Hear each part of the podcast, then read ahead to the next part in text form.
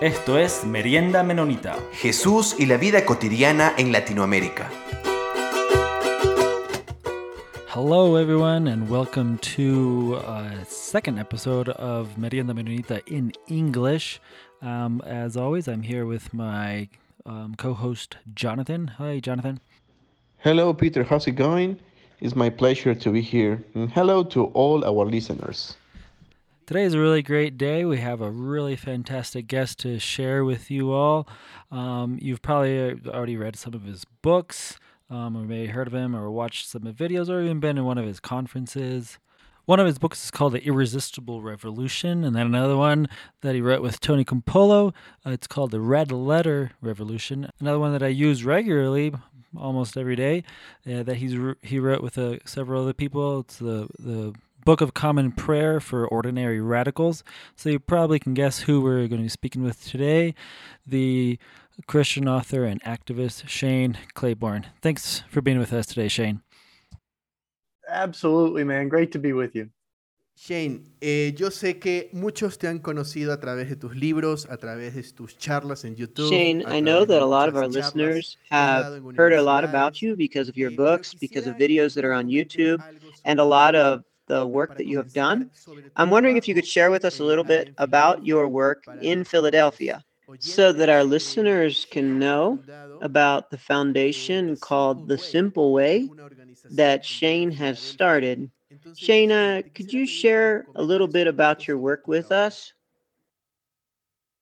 Absolutely. Uh, it's great to be with you, and I'm excited for the conversation. So, I, yeah, I grew up in uh, the southern part of the United States in uh, Tennessee, where we, we we call that the Bible Belt, you know, and uh, we um, it was very church culture, um, and I, I, fell in love with Jesus, but I also began to see some of the contradictions within the church, um, and I read the things that Jesus said, and began to really understand why Gandhi, uh, what, what he meant when he was asked about Christianity. And Mahatma Gandhi said, I love Jesus, but I just wish the Christians acted more like him.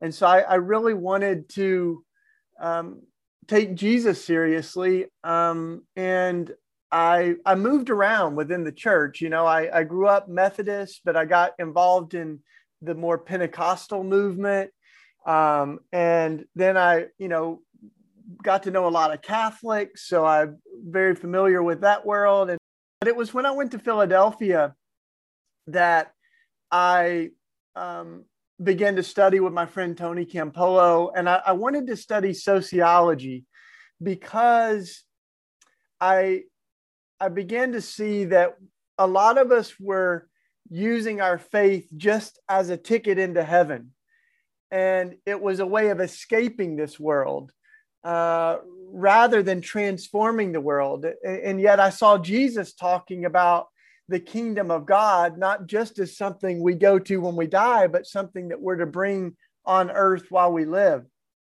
And so I'm studying sociology, and uh, one of the great thinkers of the church, uh, Karl Barth, he said, We need to read the Bible in one hand, but we need to read the newspaper in the other so that our faith doesn't um, cause us to care less about this world, but to care more about it.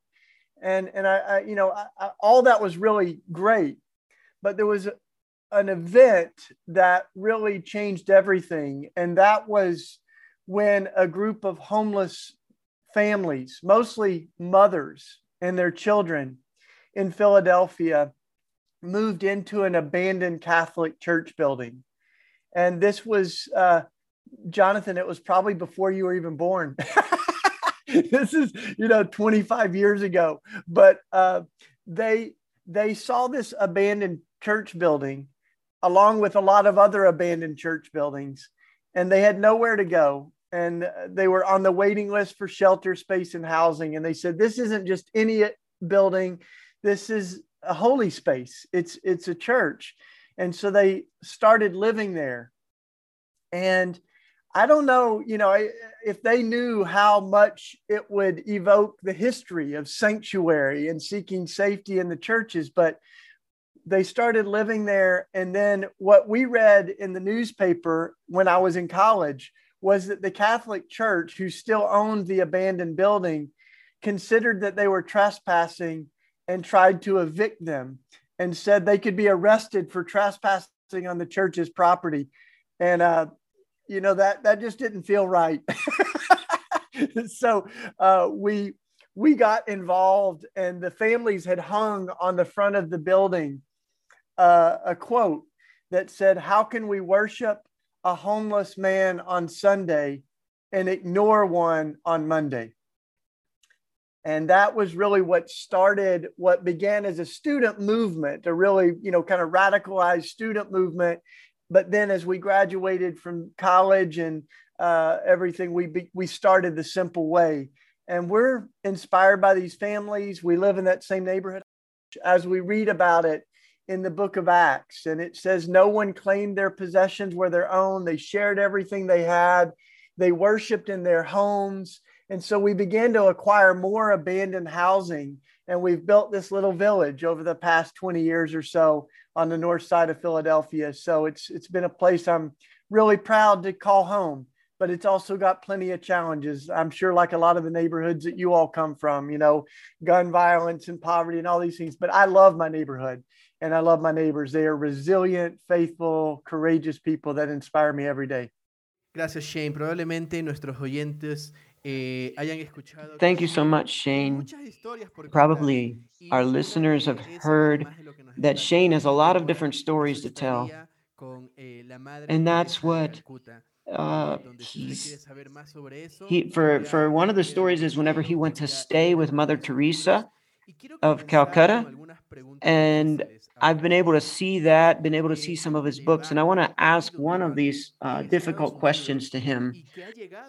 There's been a debate in the United States, and it has gotten here to Latin America. Um, and the debate is about social justice.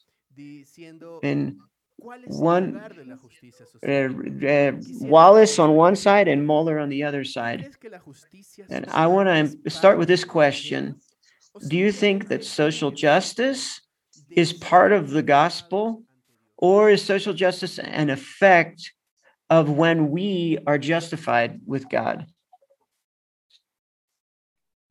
It's, it's a really important question. And I want to begin by saying, uh, you know, I don't know how the translation works, but in most of our cultures, we end up having phrases that are a result that that are products of the culture war, right? Of trying to uh, debate things that are polarized that really often should not be polarized, right? So, you know, especially in Latin America, you have sort of you know the the social gospel and the evangelical gospel, and there's wonderful folks like Rene Padilla and so many others that have held those together. Um, but what what we see, I think, is this this um, um, tension between personal salvation and social transformation. And it's one of those things that I think we have to insist that these are, should not be separated. Um, they're like blades of scissors or two sides of the same coin, right? That that um, God is personal and God is healing individuals from our sins, from our brokenness and God is healing a broken world. And we certainly have to believe that sin affects social institutions. Uh, in our country, you know, 400 years of racism and slavery continues to leave a mark. It has residue in our policing, in our criminal justice system, in the inequities uh, of incomes for the same jobs, uh, all of these things. So, um, so that's why I think we we um, all the debate around critical race theory, social justice versus evangelism. Uh, I just don't see that you can separate these. Now, I think what we can do is emphasize one at the expense of neglecting the other, right? So it's kind of like if you run off the left side of the road, and you yank the wheel of your car and you run off the right side of the road. So I think we have to, you know, hold this integration, the integral mission, right? We've got to hold those together. Um, but it, it's impossible to ignore the over 2,000 verses of the scripture that talk about uh, God's love for the poor. Um, and Jesus couldn't be clearer that when we welcome the stranger, the immigrant, the homeless, we welcome Christ, right? When, when, so that has implications on, you know, how we form policies around immigration, how we treat our neighbors. So, you know, I, I think that that uh, uh, we also see things in Scripture like the Jubilee, which was a systemic dismantling of inequity, right? Where God interrupts the inequity between the super rich and the super poor and says debts are to be set free, you're to redistribute property, uh, you know, care for the earth and um, set slaves free, all that. So I think that is a systemic way that we dismantle it. And it's an invitation to imagine uh, the world that God wants us to live in. And, uh, you know, folks have said that the Jews never actually practiced the Jubilee. But my friend Ched Myers says Christians have not always practiced the Sermon on the Mount, but God still meant it. Thanks a lot, Shane. You you had mentioned uh, at the beginning how how um, how you've been you've you've you've lived in in, in this uh, this type of uh, intentional community the simple way, and um, you've also supported um, other communities and, and and you've advocated you've talked about um, intentional communities over the years. And um, here, so uh, uh, in in Latin America, this idea of, of intentional living um, is, I think, is, is fairly is fairly novel and, and, and somewhat rare. I, have lived in a few different countries in in Latin America, um, and I haven't come across that many. Um, intentional communities, un- unless you take into account the extended family living together, which is which is extremely um, which is extremely common. Um, and but so so could you explain a little bit uh, more about this idea um, to folks maybe who who are listening to to our to our podcast who don't um, uh, who don't know that much about intentional living um, and also maybe um, also if um, if there are folks maybe who who are have heard about it who are interested in it but maybe aren't ready to like jump all right all up sharing belongings with other people right away. If there are any type of recommendations you think that people can do to move towards that, or things they can do um, that that will kind of em- embody that that message in um, in maybe in a broader church community or something like that. Yeah, I I think it's helpful to begin by recognizing that we as human beings are made for this longing for community, right? right? We're made in the image of God uh, who reflects community, this sort of plurality of oneness, the, the Father, Son, and Spirit. And when the first humans made, it's not pronounced real good until they're together helping um, one another and you know the idea it's not good to just be alone and we see that all through scripture this is a story of god forming a community that's meant to be a light to the world that's meant to show the the world what a society of love can look like you know and that that calling and uh, vocation we see you know as jesus lives uh, he models community with the disciples. He's always in people's houses you know um, and uh, uh he says, Where two or three of you gather in my name, I'm with you. So there's this sort of image of community that we see beautifully realized uh, in that early church community, where it says that they literally, you know, held everything in common. They put their offerings at the apostles' feet. It was distributed to folks as they need. All that, that sharing was, I always say the sharing was not a prescription for community, but it was a description. You know, they began to love one another and love their neighbors who were struggling to make it, and they held their possessions differently because of that. Uh, so, what also I think is true is that we get little glimpses of community. You know, so I I'm kind of skeptical of the idea that you have it or you don't. You know, I think we catch little glimpses of community, and there's lots of communities that call themselves intentional communities that are sure not the healthiest expression of community that I, I want to be a part of.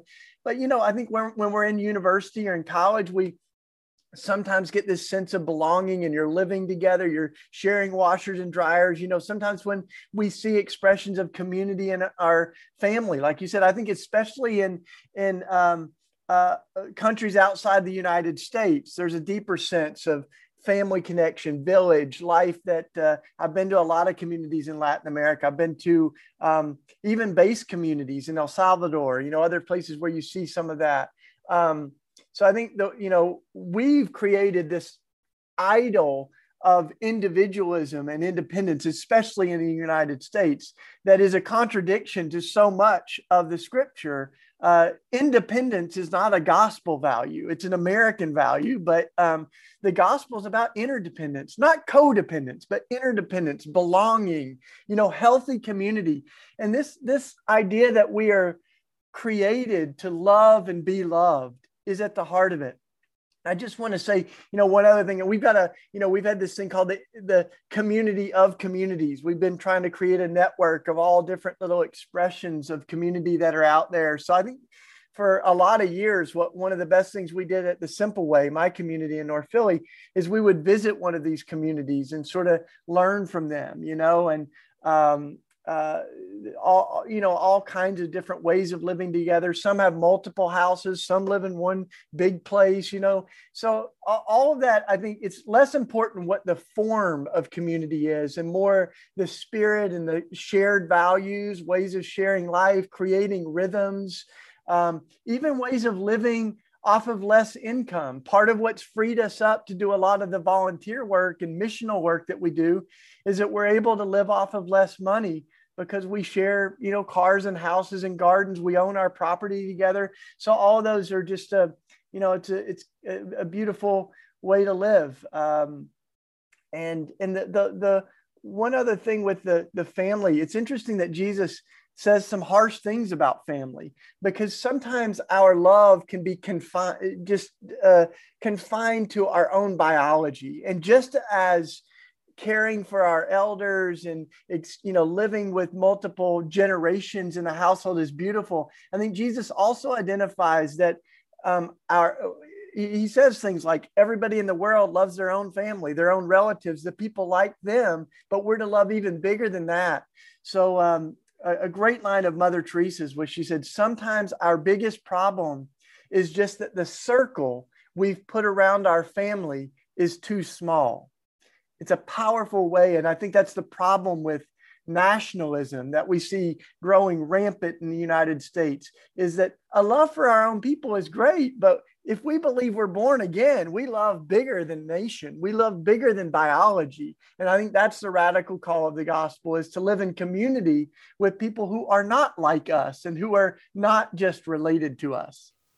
Shane, sé que en tu trabajo Eh, Shane, I know that in your work and also for Anabaptists, the communities are really important. And we also talk about uh, living a simple life. You were just talking about that a little bit, bit ago. But we also know that there's a difference between living a simple life and um, elevating or exalting poverty. And especially in a context like Latin America, do you think that there could be a potential danger or potential confusion um, between what is living a simple life in lugar in places like Latin America where there's a lot of poverty, or do you think that maybe we we enlarge the poverty that is in Latin America?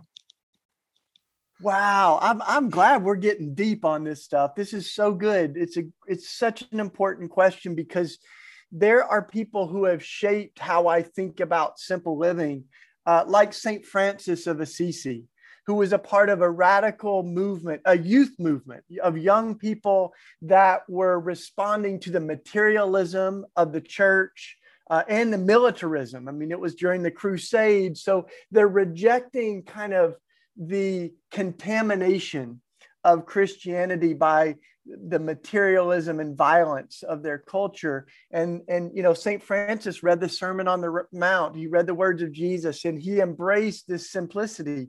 But sometimes you can read um, the things he said or wrote and begin to romanticize uh, poverty um, and this idea of downward mobility that speaks to some people's journey but i think that's not everybody's story right and, and in the scripture um, jesus even gives this image that the the um, the the mountains will be laid low, the valleys will be lifted up. The, the Gospel of Luke, especially Mary's Magnificat, talks about the mighty being cast from their thrones and the, the, the lowly lifted. Uh, the hungry are filled and the rich are sent away empty. Uh, that's not Karl Marx. That's the Gospel of Luke, right? And and so there's this vision that I. This is how I like to talk about it, Jonathan. Is um, is that we need a theology of enough that there's enough for everyone's need, as Gandhi said, but there's not enough for everyone's greed. God didn't create a world of scarcity where there's too many people or there's not enough resources. Um, but we've created a world where masses of people live in poverty and a handful of people have more than they could ever imagine. I mean, less than 100 people now own the same amount as half of the world's population. So that inequity is unsustainable. And that's where the gospel shines light on this that um, nor riches. For in my poverty, I might be forced to steal. And in my riches, I might forget my God.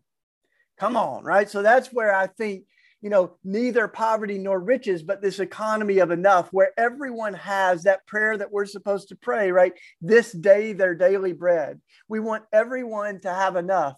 And that also means rejecting uh, the affluence.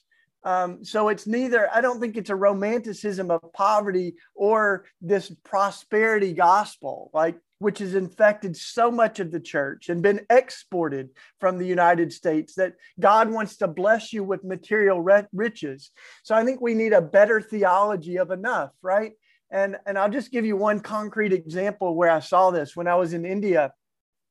I, when I was working with Mother Teresa and the sisters, we we every week we would throw a party for the children on the street, and these were kids who uh, were homeless. Some of them nine years old, ten years old, and Mother Teresa said, These kids are very special to God.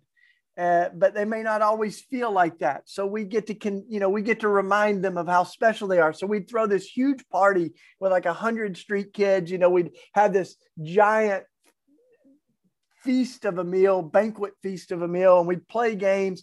And there was one kid that I had gotten to know pretty well. I was actually trying to find him an adoptive family, and um, uh, as as he came up to me this one day. He told me it was his birthday.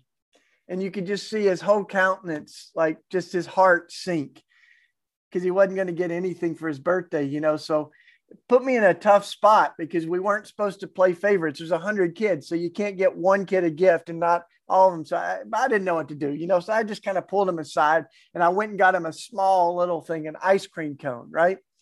Um, what I didn't realize is first how long it had been since this kid had gotten ice cream, probably, and then you know how excited he would be about it. So I, he gets this ice cream, and his instinct is to share it, right? He yells at all the other kids, "We've got ice cream!" And he literally tells every one of them, "Line up! Everybody's going to get a lick." And he goes down the line, right? He gives every kid a lick of ice cream, and he comes back to me and he goes, "We saved you a bite too," you know. And uh, so that's the, the the beauty of this, right? Is that the gifts of God are too good to keep for ourselves, right? We we want every person to taste how good a lick of the ice cream is. And that's why I think it's it's love and joy that need to compel us but it also means that we hold our possessions differently. And that's a theme all through scripture, right? Uh, John the Baptist, he says, repent. But he also says, if you have two tunics, if you've got two coats, give one away, right? That, that as we come to Jesus, it affects the way that we hold our possessions. Gracias, Shane. Eh, esta, pregu esta pregunta Thank you, Shane.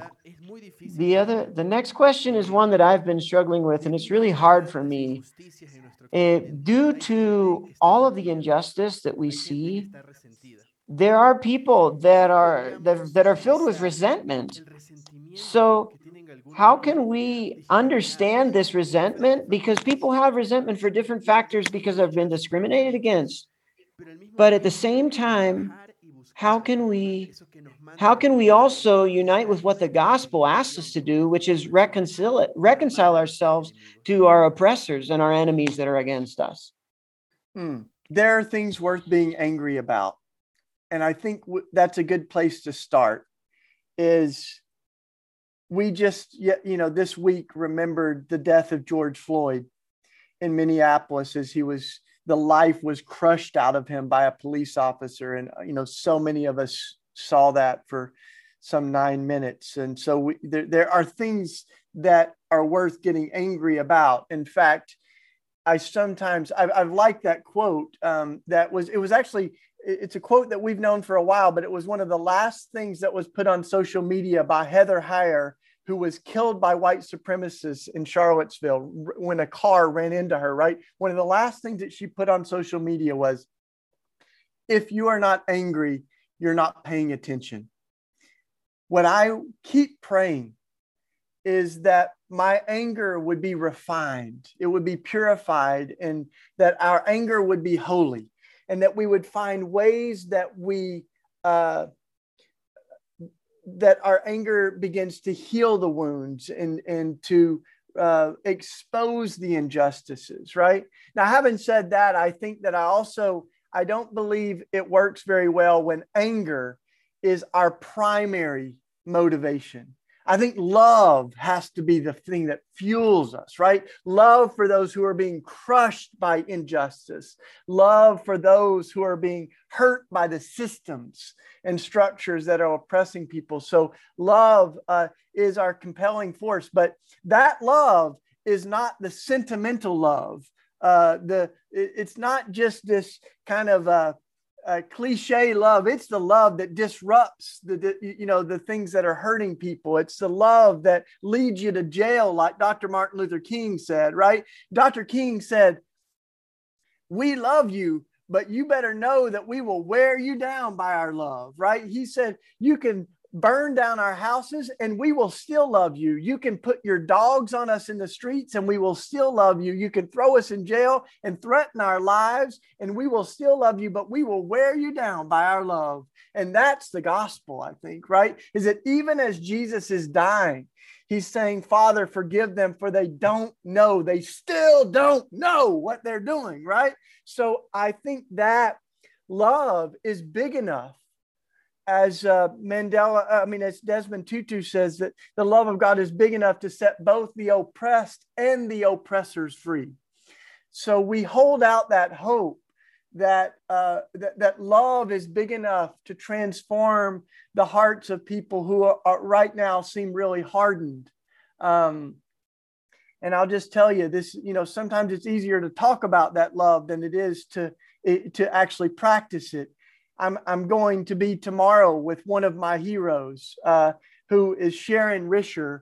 Her mother was killed by Dylann Roof in Emanuel AME Church in Charleston, right? When he came in fueled by racism and hatred and killed African Americans in the middle of their Wednesday night prayer meeting and Bible study.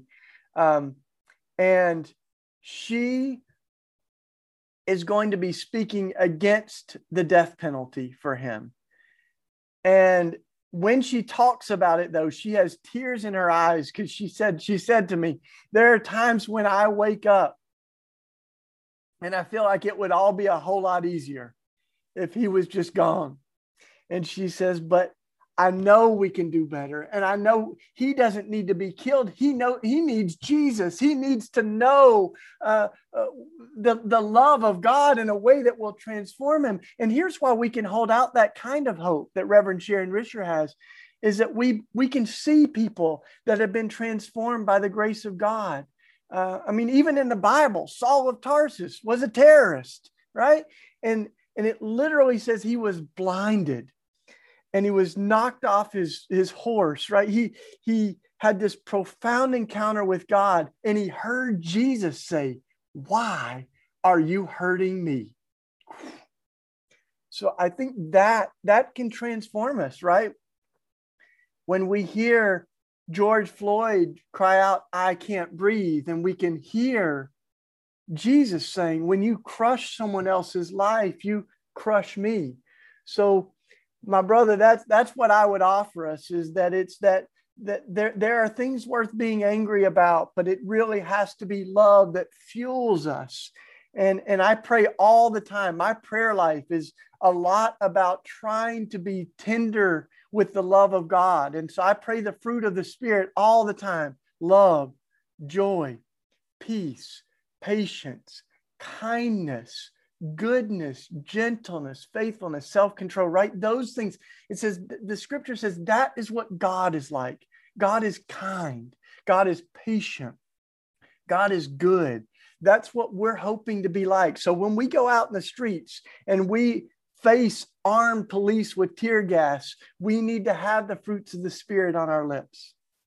Shane, continuing in, in, in this in this same vein, and in in your book, The Irresistible Revolution, you you you bring up this exact point of of of this holy rage, um, which is a quote from from the Danish pastor uh, Munk who was later killed by the by the by the Gestapo. Um, but then, so a little bit on uh, later on in that in that and after that in your text. Um, you quote this, this there's this other a motto of another intentional community that says something like um, everybody wants a revolution but nobody wants to do the dishes right? Um, so we we've talked a lot about on, on our program on the podcast um, about building community and being um, community. Um, so thinking about what you, all of this that you just said about about love and breaking people, breaking like um, convincing people with with love. Um, do you have any recommendations of how to be how to how to be a community that finds space to have that to do to foster that love and that holy rage or all right and um but but also that are struggling um, on this other front have also so this foster space for the Holy Spirit that can ignite the, the, these communities to also have spaces to, to be happy together and not fight over fight over who's supposed to do the dishes or or the other extreme and, and a congregation of like like I did the dishes but nobody got up at uh, church during the sharing time and said thanks Peter for doing the dishes. Yeah, uh, that that community that I visited, um, they were a Catholic worker community, one of the networks of communities that Dorothy Day and Peter Maurin started. And it's a beautiful expression of community. But that shirt, I'll never forget it. It said, um, Yeah, everybody wants a revolution, but nobody wants to do the dishes. And I think what it names is that everybody loves the idea of community. Uh, but and if it weren't for the people, it would be so easy. um, and you know dietrich bonhoeffer wrote about this. It was one of the first books we read as a community was his book life together. And he talks about how the person who only loves their idea of community will destroy people but the person who loves people will create community as they go. So we can't just have this kind of romantic idea of community. And i mean i've seen enough and been a part of enough um, you know churches and things that have a vision but they just hurt each other building it. And dorothy day you know started the catholic workers she said we have to create an environment where it's easier to be good. And that's a beautiful line right? Because you can move a bunch of people into a house and it's not easier to be good unless community has some structure to it. So i'm a big believer that like communities need some structure and definition just like tomato plants need a trellis in the garden. If you don't have structure, then the tomatoes will just rot on the ground. And if you have too much structure, then it's counterproductive. It kind of suffocates the, the flourishing of, of life. So I, I think communities have got to find that dance um, where the structures of community help it flourish and, and, and thrive. Um, And so, you know, literally how you get the dishes done is a good question. Um, because it's great to have a, a meal with 50 people, but then you, you know, you don't want to leave two people with all the dishes. Um, and we, you know, we often said it's really great sharing a car with 10 people until the oil needs to be changed. you know, or until the engine breaks. And then uh, we all want the car until it breaks, and then no one wants the car anymore, you know? So I think we've got to like really uh, like do some some good work to figure that out. I mean, there's not an anecdote. Uh, there's you know a lot of tools and resources that in communities that have been doing this for a long time. And I'll just tell you, I visited one community that had been around for about a hundred years, and we asked them, what are some of the what what are a couple of things that have really held you together beyond the you know the obvious answers? You know we do prayer and we you know i like tell us like some really concrete things. So they said two things. One of them was they they called it straight talk. And they said we talk straight to each other directly to each other we do not talk around each other or about each other um, and that is something that I, i've seen begin to rot away community, even church congregations, when people gossip. Or St. Benedict had a really interesting word for it in his rule. Benedict called it murmuring. And he says, it's different from gossip. Murmuring is just when you talk negatively about someone. And he said, it is so poisonous that it destroys community. He said, the person who murmurs may even have a, a good claim, a valid claim. You know, someone might say Peter never does his dishes, and you might really have a dish problem, Peter. You know, but the fact is that the murmuring is actually more toxic to community because we can figure out how to get your dishes done but this is a hard issue if i can't talk with you.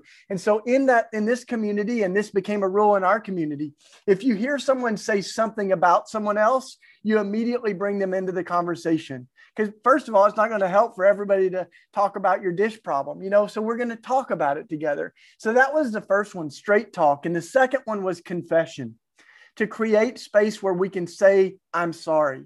And it's very countercultural to say you're sorry before you get busted for something, right? But to preemptively create space where we can say we're sorry to each other when we've, you know, said something reactionarily or we dropped the ball on something.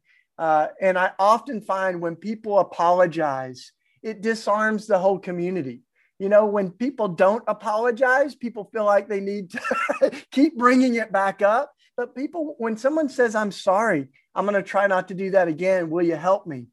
Like it creates, it opens people up to community. So I think straight talk and confession are just two things I would offer us real in a concrete way. All right, Shane, thanks a lot. So changing gears here here a little bit. Um, uh, you you mentioned it a little bit ago, but um, this uh, this idea of, of, of reconciliation is is we would consider it one of like a, a one an, an Palmer Becker calls it a an Anabaptist essential. Um, um, and and in and in your book, there's this revolution. You in the in the the newer version that you have a like a Q and A section at the end of it.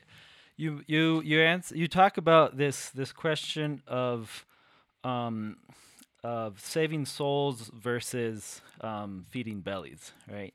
And so, and, and we've talked about it on the program too about this kind of um, faith versus um, action type of thing, right? Um, but in, in the Anabaptist community, um, we've and, and so Palmer Becker and, and well, lots of other people behind him too have have t- um, gone through this or of, of kind of translating this idea of, of reconciliation that we work um, to reconcile people to God through Christ. Um, we, we work to reconcile people to each other. And um, we also work to reconcile the world's um, conflicts. Um, and so I wanted to, to, see if you could say a little bit more about this, this kind of three way, all mixing everything together in reconciliation. Yeah, uh, one of the images that comes to mind to me is um, they're, they're one of the early Christians. I mean, this this is in the first few centuries of the church. This is a long time ago, right? Talked about the power of what Jesus did on the cross. Um, was there's a horizontal dimension of it that's about healing our relationships with each other, and then there's a vertical dimension that's healing our relationship with God. And this this early Christian uh, writer said there's even an element of healing the earth because the cross is anchored in the earth. So that that healing and restoring of our relationship with the creation itself. Um, uh, that that uh, it's so all that's really connected, right? And um, and that's why I think that the work of compassion has to be married to the work of justice. Uh, as Martin Luther King said, we're all called to be the good Samaritan and to show, show compassion when we see someone wounded on the side of the road to Jericho. And he said, But as you've lifted so many people out of the ditch, you also start to say, maybe we need to do something about the road to Jericho. so people don't keep ending up in the stinking ditch, you know? And that's been really formative to our work because uh, we still share food with people. We have a recovery community that we're connected to of folks recovering from drug addiction.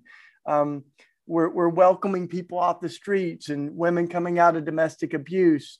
Um, but we're also trying to change the systems and structures um, that are holding people down. And one of my mentors, uh, Dr. John Perkins, he he says we've all heard the kind of um, the, the, the old saying, if you give a person a fish, they'll eat for a day. If you teach them to fish, they'll eat for the rest of their life. But Dr. Perkins says there's another part of it that we sometimes miss, and that is who owns the pond. Because we we need to give people fish we need to teach people to fish but we also have to ask the justice questions about who owns the pond who polluted the pond because it doesn't matter if you can fish if the pond's polluted. Um, you know why does a fishing license cost so much? Because there's people that know how to fish but people have built walls around the pond right? So all of that i think is a part of the work of justice and um, and i find myself if i'm if i'm not integrating those i get tired if all I'm doing is giving away food without addressing why people are hungry to begin with, then I begin to get tired. If I'm only working on the policy and macro side of it, but I haven't played in a fire hydrant or like, you know, hung out on the streets with with the kids or something like that, like that, that begins to to run dry too. So I think you know the the micro and the macro, having our feet on the ground, just like Jesus did. I mean, he's transforming the world, but he's also like going fishing. Gracias, Shane. Y ya para ir cerrando la entrevista. Thanks so much, Shane. And, and now to, uh, to wrap it up and come to closure here, I'd like to ask if you could possibly share with us that has been in the news now, what would you say uh, to the Christians right now who defend the state of Israel and that is involved in so much violence, killing people, bombing towns, and but but it's still the the people of God. What would you say to Christians who are thinking that way?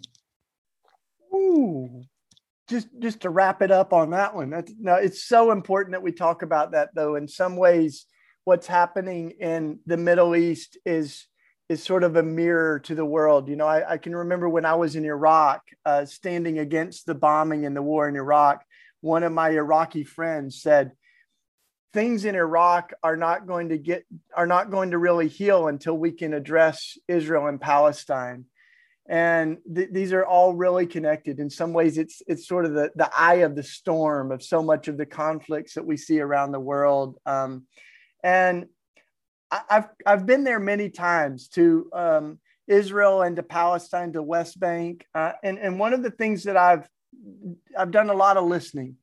And one of the things that I've felt is that it's really important to distinguish between Jewish people and the Jewish history and what's happening right now in the state of Israel and the policies of the Israeli government, which are really, really hurting uh, so many people.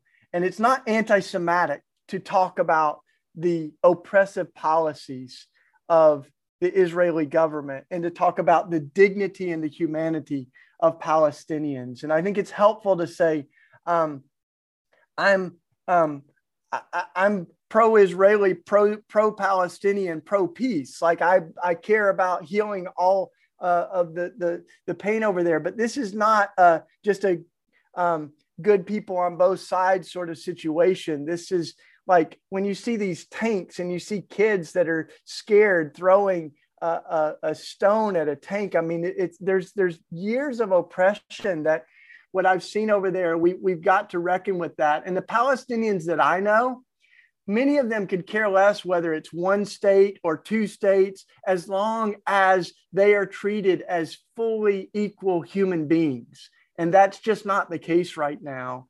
Um, when you're bulldozing people's homes and taking land that's that's theirs, when you're, you know, so many of the things that are happening are just adding fuel to an already really hot fire. Um, and so I think um, anytime we, I, I don't know who first said it, but they said anytime you put up a wall, you can be pretty sure that uh, Jesus is with the people on the other side. and I think what we can see is that that at one point,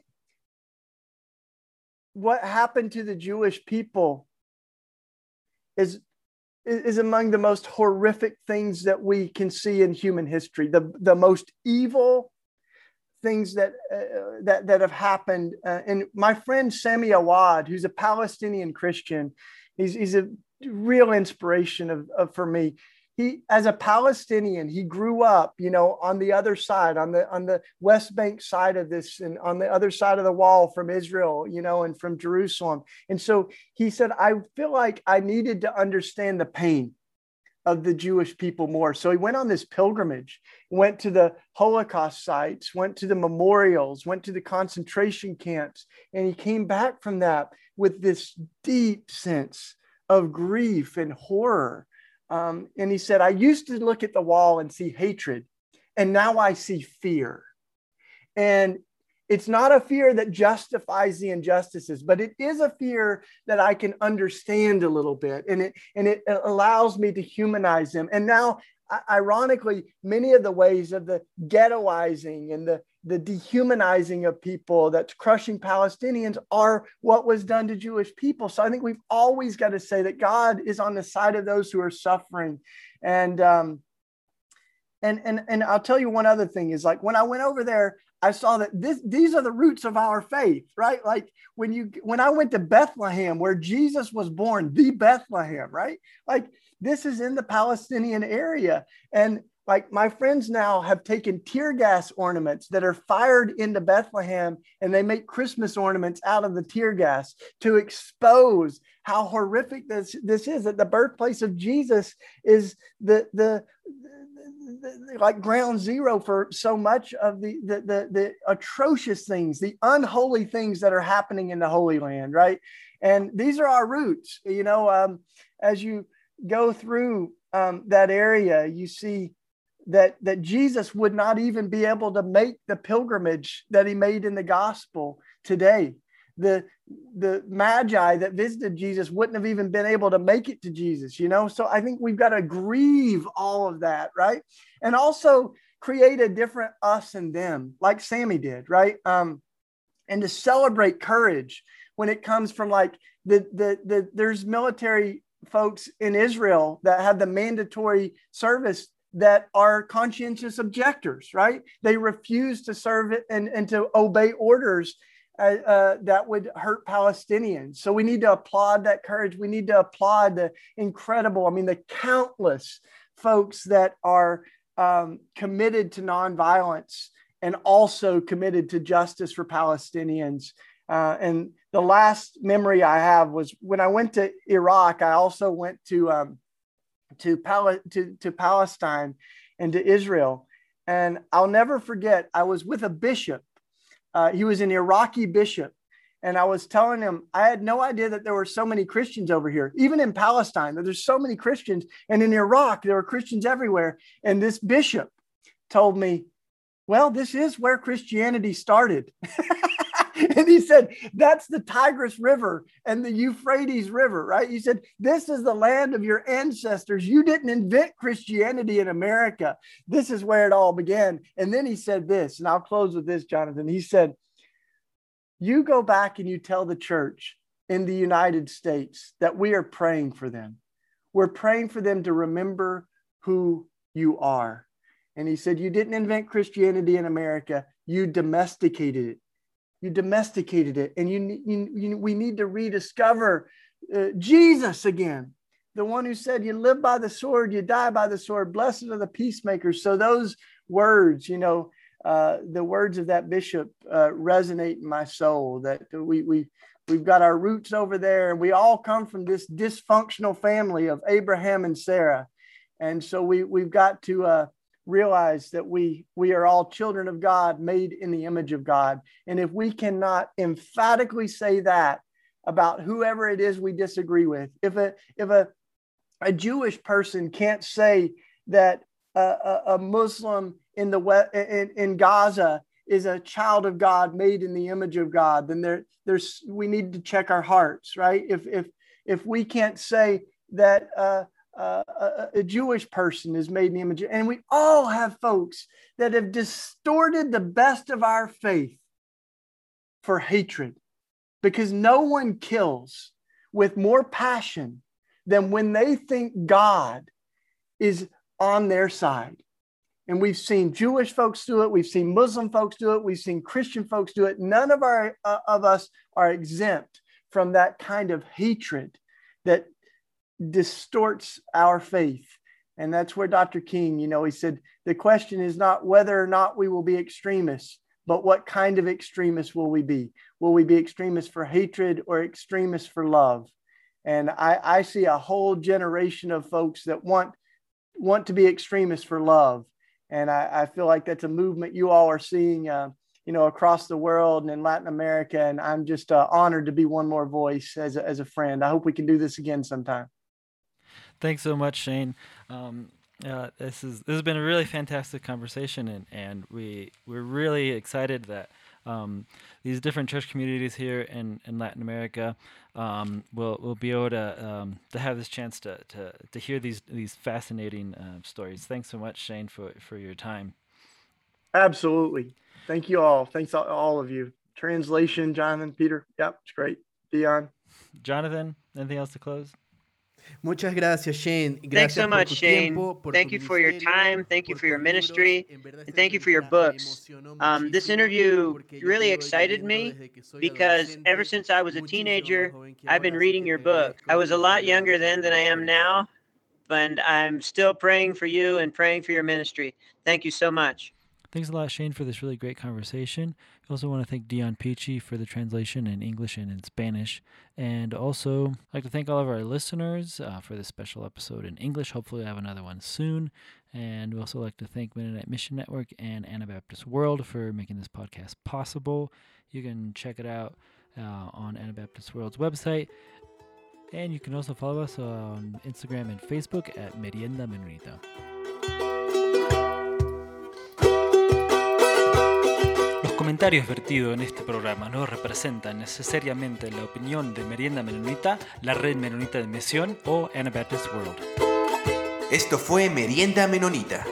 Siempre estamos atentos a sus opiniones y preguntas y nos pueden escribir al info arroba meriendamenonita.com.